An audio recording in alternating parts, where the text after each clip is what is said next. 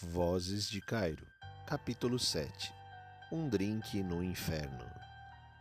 Logo no início da noite, Dr. Kremer apareceu no depósito com uma cainita estrangeira muito interessante, romena, chamada Marisca. E ela será minha aliada nas próximas noites.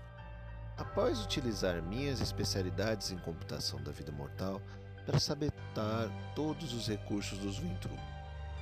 À noite, foi mais tranquila e quis pesquisar logo locais para as últimas ressonâncias de sangue daquela missão do Dr. Kremer, o que nos levou para o Hell's Club Cairo, onde conhecemos de forma inesquecível e pitoresca o cainita Tenório Cavalcante, um toreador. Marisca se acertou bem com ele e ganhou um interessante aliado.